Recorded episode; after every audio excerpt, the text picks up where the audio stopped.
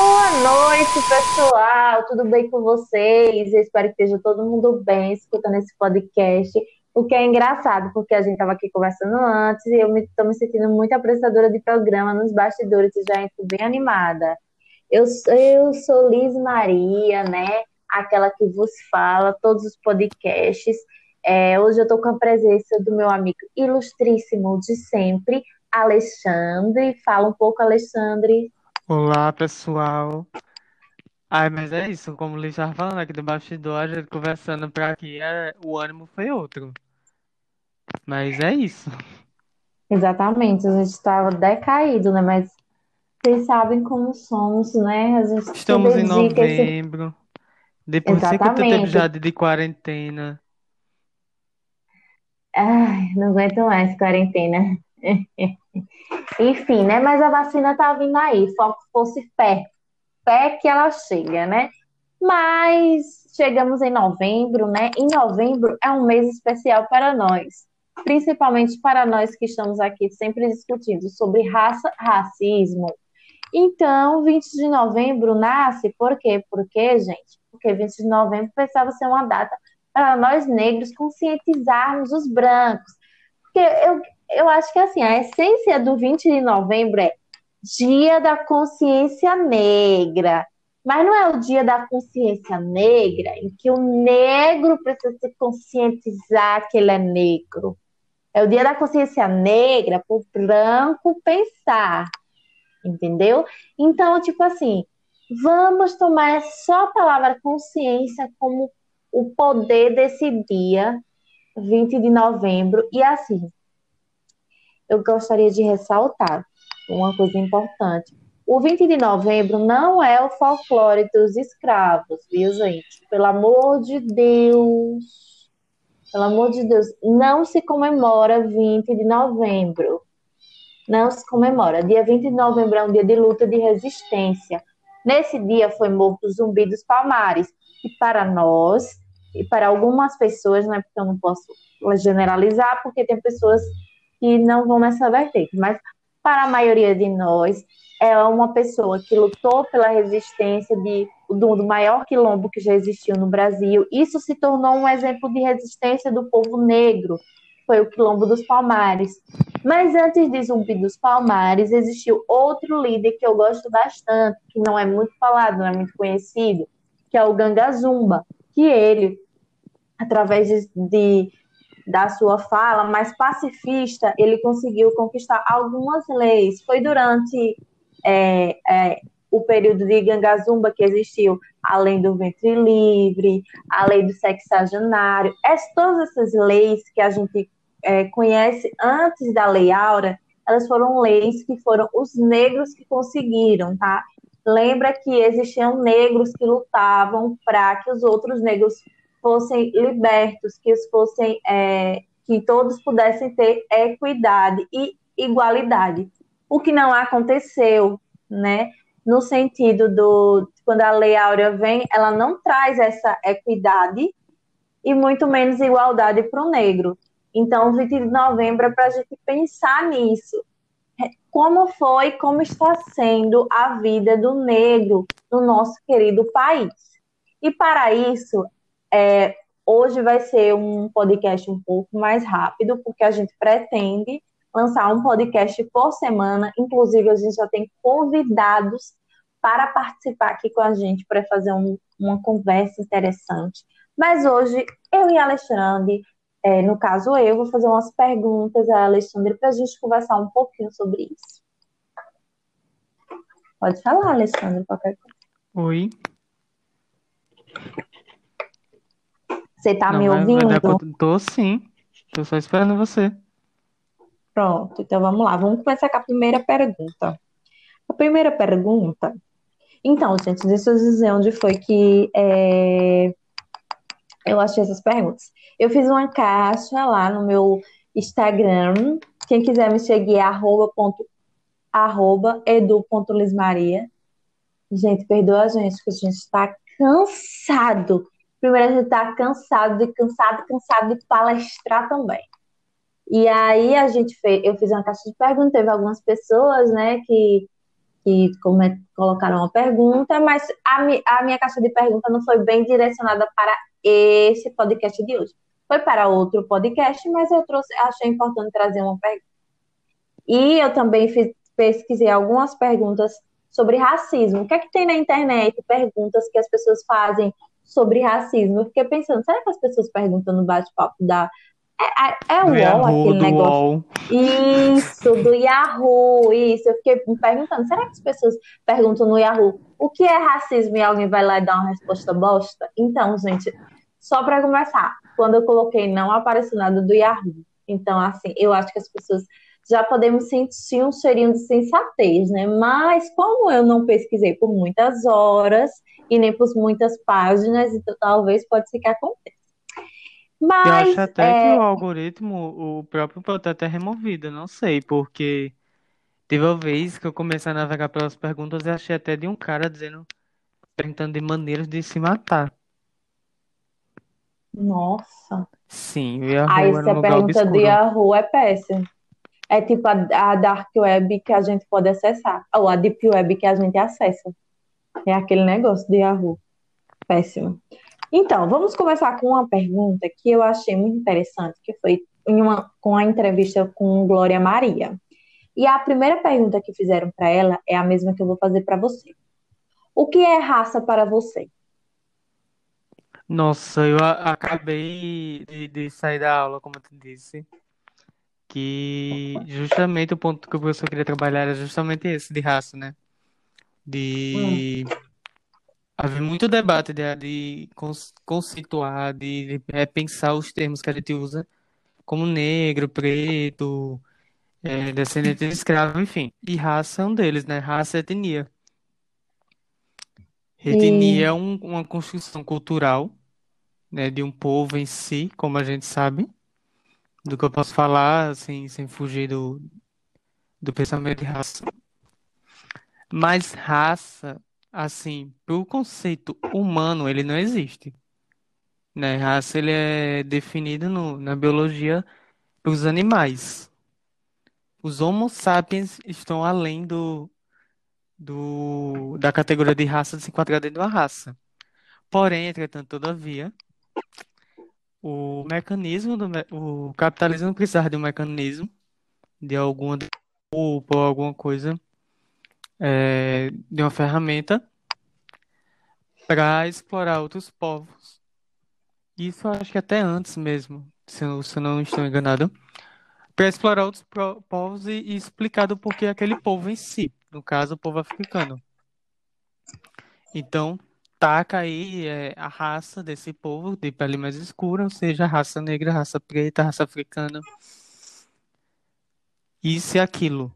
Então, foram definidos parâmetros, destacadas características encaixadas para aquelas pessoas, aquela raça. E assim se se dá a construção. Isso termo assim é uma coisa mais acadêmica, sei lá, mas pontu- pontuando mais histórico, né, para explicar de que raça de fato é uma construção é, racista dentro da, do colonialismo como mecanismo para a exploração de um povo, né? E o debate que eu tive na, sim, que a gente teve na aula foi justamente se a gente deve continuar chamando é, raça negra. Se devemos, porque, por exemplo, o que a gente vê nos Estados Unidos geralmente, tanto a questão da língua deles, ou seja, o inglês, permite mais fácil, vamos dizer assim, deles não não pe- pecarem tanto por termos. Eles já falam black people, né? Que é o povo negro. isso. E aqui não, a raça negra, quando a gente vai falar em termos mais acadêmicos. né? Povo negro fica uma coisa mais popular, senso comum, que a gente pode falar no dia a dia, mas é isso, tipo, é uma coisa muito indefinida, muito a ser explorada e entendida, mas eu acho que o importante a gente entender é de onde é que saiu raça. A gente tem essa consciência de onde é que saiu raça. Massa. Muito obrigada pela explicação. Acho que é, é super válido isso mesmo, de mostrar que raça não é algo que o ser humano, não é natural do ser humano, né? A gente não tem essa classificação biológica. Sim, sim. Que é, que é a, igual aos animais, por exemplo. Mas é uma classificação social que nos foi, nos foi imposta, né? E principalmente a raça negra fora do continente africano ainda é pior porque, né, é uma diáspora que, tipo, a gente existe não existindo, né? A gente tem história sem ter história. Então, realmente.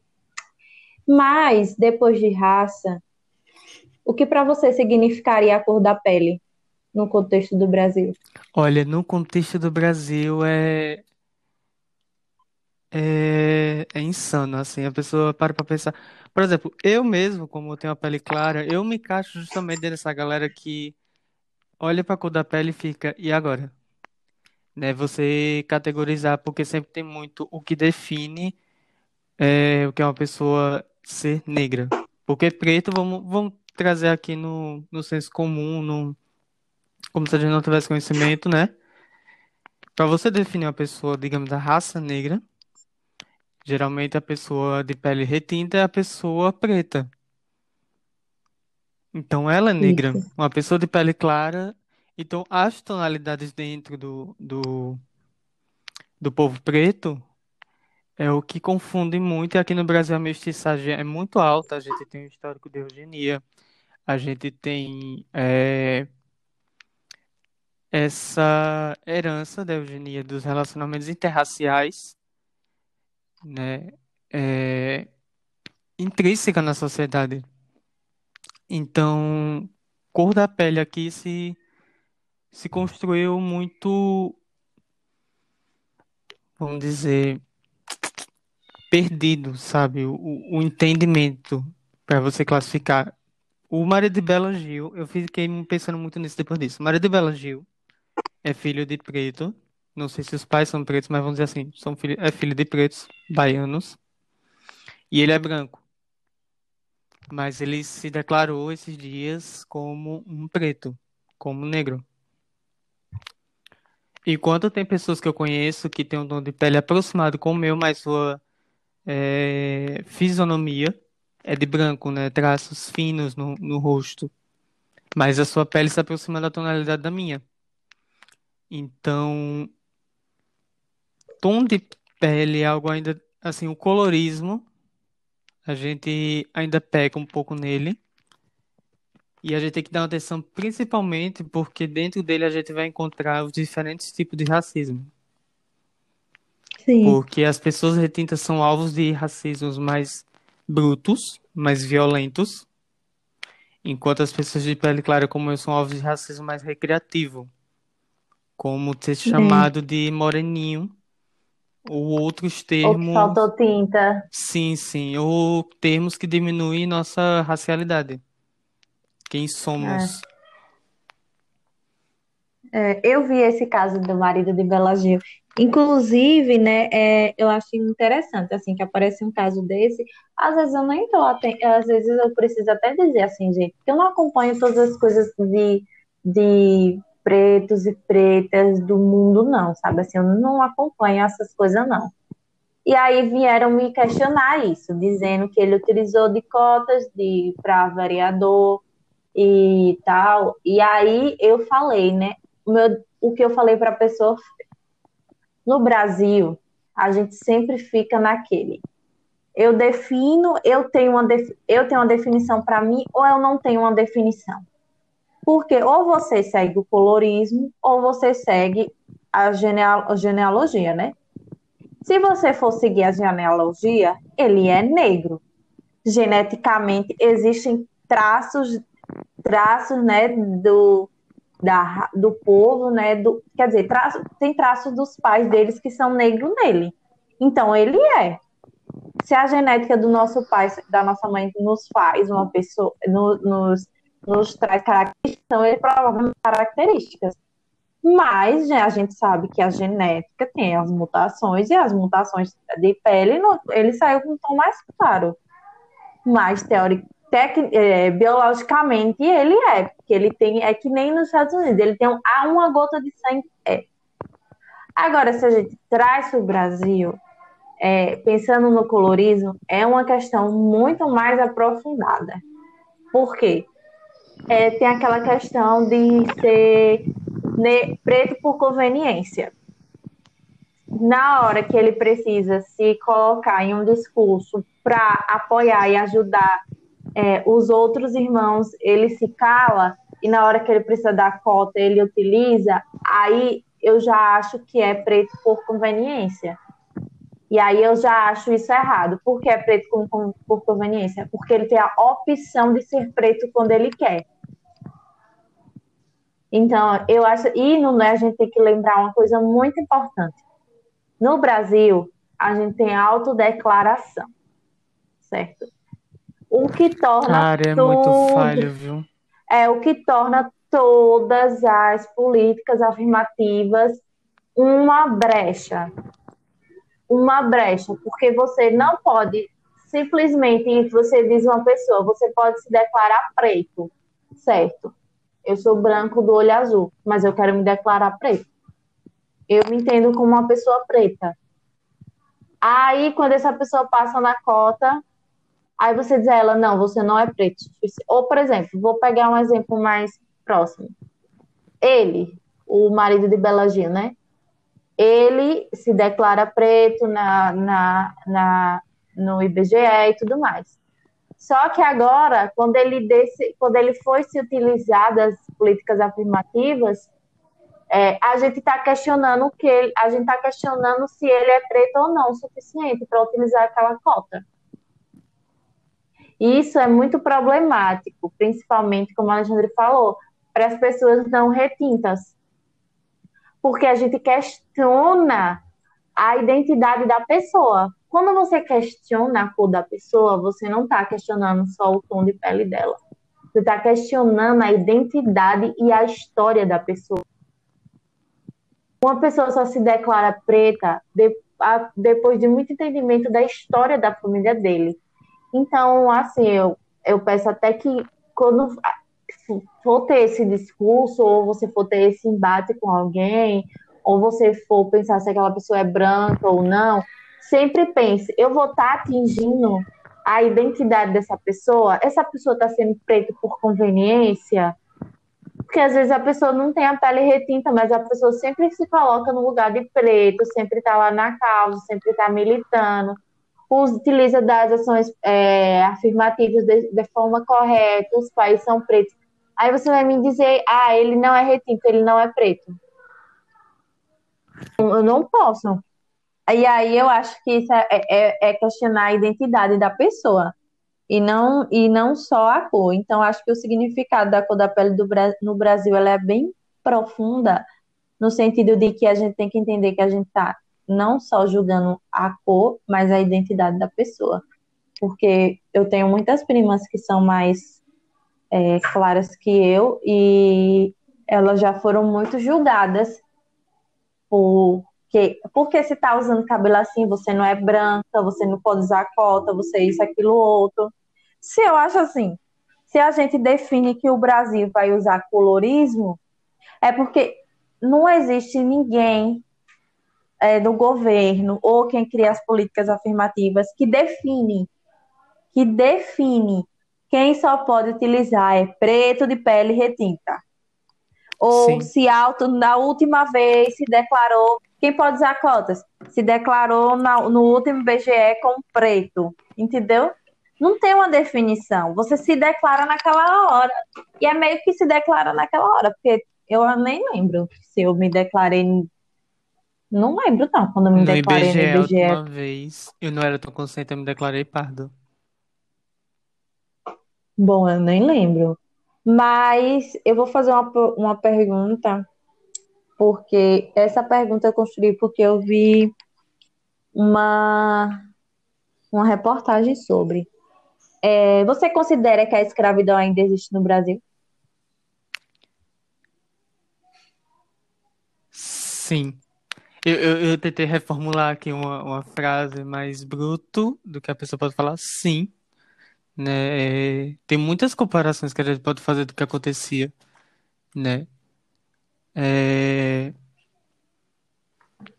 a escravidão em si, ela não acabou porque os brancos estavam a fim de acabar a exploração ou a violência contra o povo, o povo preto, né? Foi mais uma questão de jogada, jogada de mercado, porque não, não tinha mais serventia, então vamos pôr fim aqui na, na escravidão de maneira institucional e tal, mas seus traços, a, a mentalidade na, na sociedade permaneceu, perpetua até hoje. Como, por exemplo, a ideia de quando uma pessoa conseguia é, sua carta de alforria e tal, mesmo, mesmo que ele fosse um, um, um escravo livre, se ele andasse pelo Brasil, ele era perseguido. Será que isso mudou hoje em dia? Um, uma pessoa preta ter acesso a locais ou como um próprio um dos funcionários de uma loja de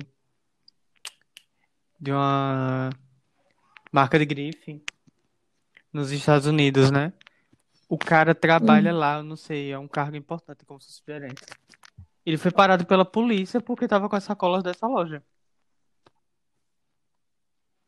Então, É, né? preto continua ocupando cargos básicos de, de prestação de serviço, de domésticos, continua dentro da cozinha, continua é, lavando os ambientes, limpando os ambientes da, de onde os brancos dominam, continuam sendo vistos como inferiores, como selvagens, como seres raivosos.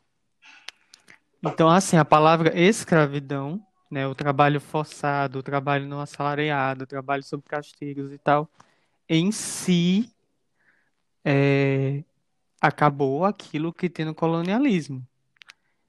Mas o, o que a gente tem hoje é neocolonialismo, que são é, direitos trabalhistas quase zero. Vamos falar assim no sentido né, mais dentro da economia. Direitos trabalhistas são quase zero, a ocupação de cargo de pessoas pretas em, em cargos altos são mínimos possíveis. E quando a gente consegue né, é, uma maneira de reparação histórica, porque, pelo amor de Deus, pessoas brancas, não é cota, não, não, não é somente um, uma facilidade, uma brecha que a gente consegue. Reparação histórica, porque sim, o povo preto foi deixado para trás no, no sentido de, de alcance, né, da, dos mesmos direitos, dos mesmos lugares que as pessoas brancas hoje em dia ocupam. Então, quando a Magazine lançou aquele projeto dos trainers, que eu até achei que seria meio furado, né, porque algumas empresas podem fazer isso, mas os pretos ou não conseguem permanecer na empresa ou não saem de cargo básico. Mas é justamente para cargo alto da Magazine.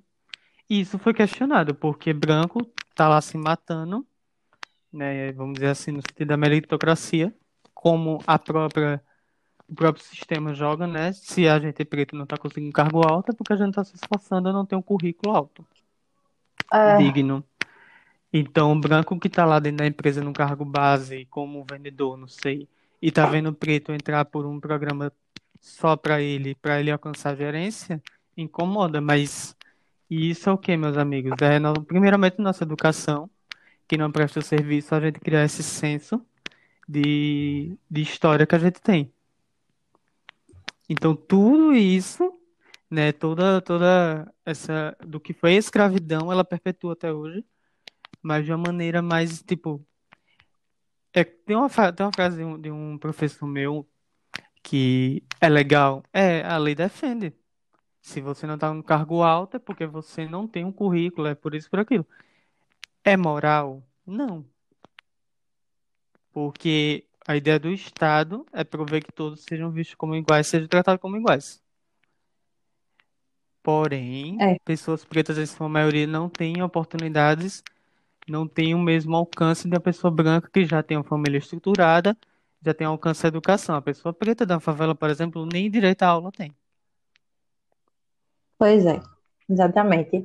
Mas eu, mas eu escuto de pessoas pretas que isso é mimimi, que ela chegou no lugar que ela chegou porque ela se esforçou bastante. Não tem meritocracia. Se você está aqui nesse podcast e escutou todos os outros, eu acho que eu falei em todos, todos, e eu acho que eu vou falar em todos, para ver se um dia o povo esquece desse negócio. Não existe meritocracia no Brasil, porque a gente não é uma democracia racial. Já que, já que é, tá, fizeram com que a gente se criassem raças eles não têm essa democracia racial. E aí eu lembrei de duas coisas. Uma é que eu estou lendo livros, relendo, na verdade, né? Que eu já li por cima, mas estou tentando ler ele profundamente, que é o Genocídio do Povo Negro, de Abadias, Abadias acho que é Abadias Nascimento mesmo. Se escreve Abadias, mas acho que é Abdias Nascimento. Perdão. E aí que, gente, se você quer se você quer descobrir como é que foi construído o Brasil em cima das costas dos pretos, leia esse livro. E aí ele fala, né, teve esse esse trecho está muito fresco na minha mente porque ele fala que em uma convenção, acho que foi em 1964 ou 74, não lembro corretamente, teve uma convenção para a África do Sul e eles estavam falando sobre o apartheid. E nessa excursão, né, de relações públicas, é, o, o a pessoa que era responsável pela excursão, por falar que eu esqueci o nome agora, falou que o Brasil era praticamente. Ele não usou essas palavras porque essas palavras são mais atuais, né? Democracia racial, meritocracia. Naquela época não se falava todas essas palavras mas ele quis dizer que o Brasil era um bom exemplo de miscigenação, já que as raças se deram bem, se miscigenaram, e aí tinha esse povo brasileiro, acolhedor e tudo mais, e a gente sabe que a gente não se miscigenou da forma. Obviamente que teve pessoas, gente, sim, teve miscigenação natural, de, hoje em dia é natural casais de interraciais e tudo mais, mas a gente sabe que os prime as primeiras miscigenações do Brasil foram forçadas, Sim. foram estupros. Então, tipo, as escravas eram estupradas pelos seus senhores. Então, eu acho ridículo dizer que o Brasil começou dessa forma, sabendo que tem uma miscigenação maravilhosa, que os, que os italianos se misturaram, se apaixonaram pelas negras e blá, blá, blá, blá. E não foi bem assim, né? Dá, vamos parar a palhaçada, vamos pegar um bicho da consciência negra, vamos dar uma estudada. Não estudou a vida inteira, eu vou estudar esse mês, sabe? Assim, o básico, o básico, sabe? E eu falei dessa questão da escravidão, eu acho que eu vou pular umas perguntas, porque é, no sua fala você contemplou algumas perguntas, eu só vou dar, eu só vou trazer, puxar algumas até... coisas. Você pode até trazer elas e a gente reflete de novo, é. então dá uma puxada só para ver a pergunta. Certo. É, mas eu falei sobre escravidão porque é, ainda existe casa grande. Porque existe lugar, existe, se você for nos interiorzinho bem pequeno, bem pequeno, tem muita gente que trabalha e mora na casa do patrão para comer praticamente. Inclusive, tem uma senhora, é, uma senhora de engenho, né, praticamente, porque ela mantinha uma pessoa negra há 35 anos em condições análogas à escravidão. Sim, sim. Eu, eles falaram análogas, análoga, porque eu acho que ela não batia, né? Aí, né, acho Era que foi por bonito, isso. mulher, a situação. É, é, porque, e o pior que eu acho assim, Alexandre, eu vou, eu vou mais profundo. A escravidão, ela existe tanto no Brasil que ela ainda está enraizada na nossa mente. O negro, ele ainda tem esse, é, esse, esse espírito servil. Não servil de ser servil de, de ser bom, de servir a pessoa, tudo mais, de ser humilde, não. É de servidão mesmo. Inferioridade. Sabe?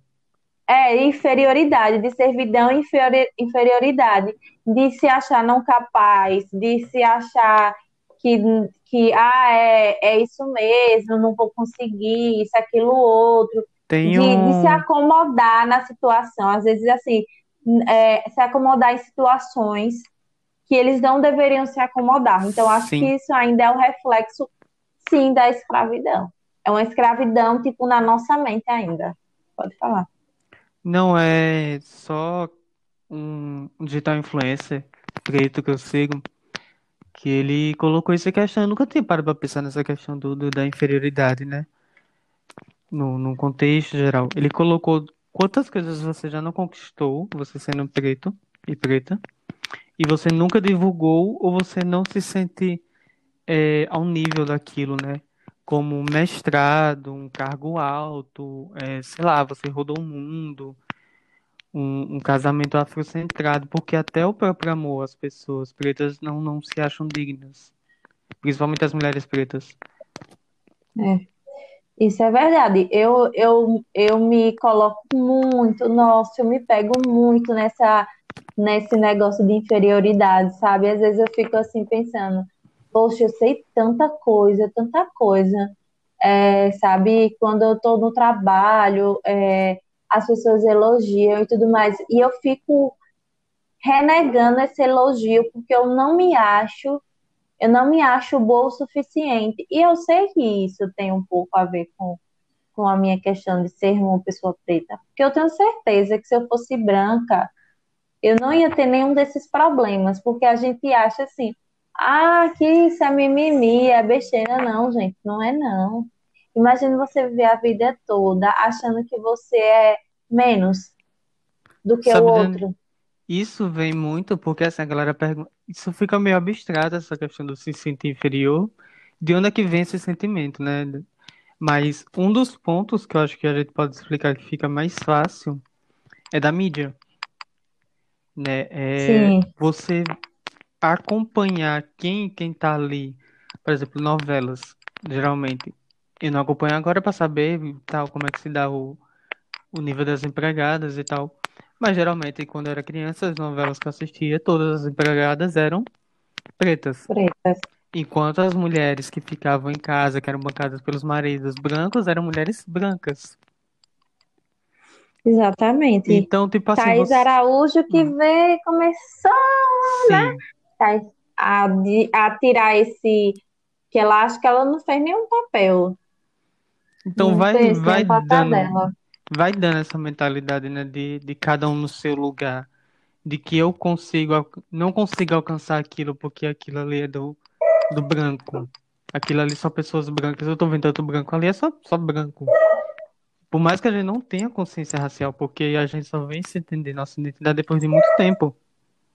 Mas o negócio É, já, já é intrínseco, entra na, na mente da gente de uma maneira que só a galera da psicologia conseguiria explicar. exatamente. Inclusive, é, é, eu recomendo fazer terapia e principalmente fazer terapia nesse foco, nessa pegada mesmo aí de é, vamos se entender como pessoa negra e tal, para a gente poder se entender. Eu vou acoplar duas perguntas que eu acho que elas vão fazer sentido uma seguida da outra.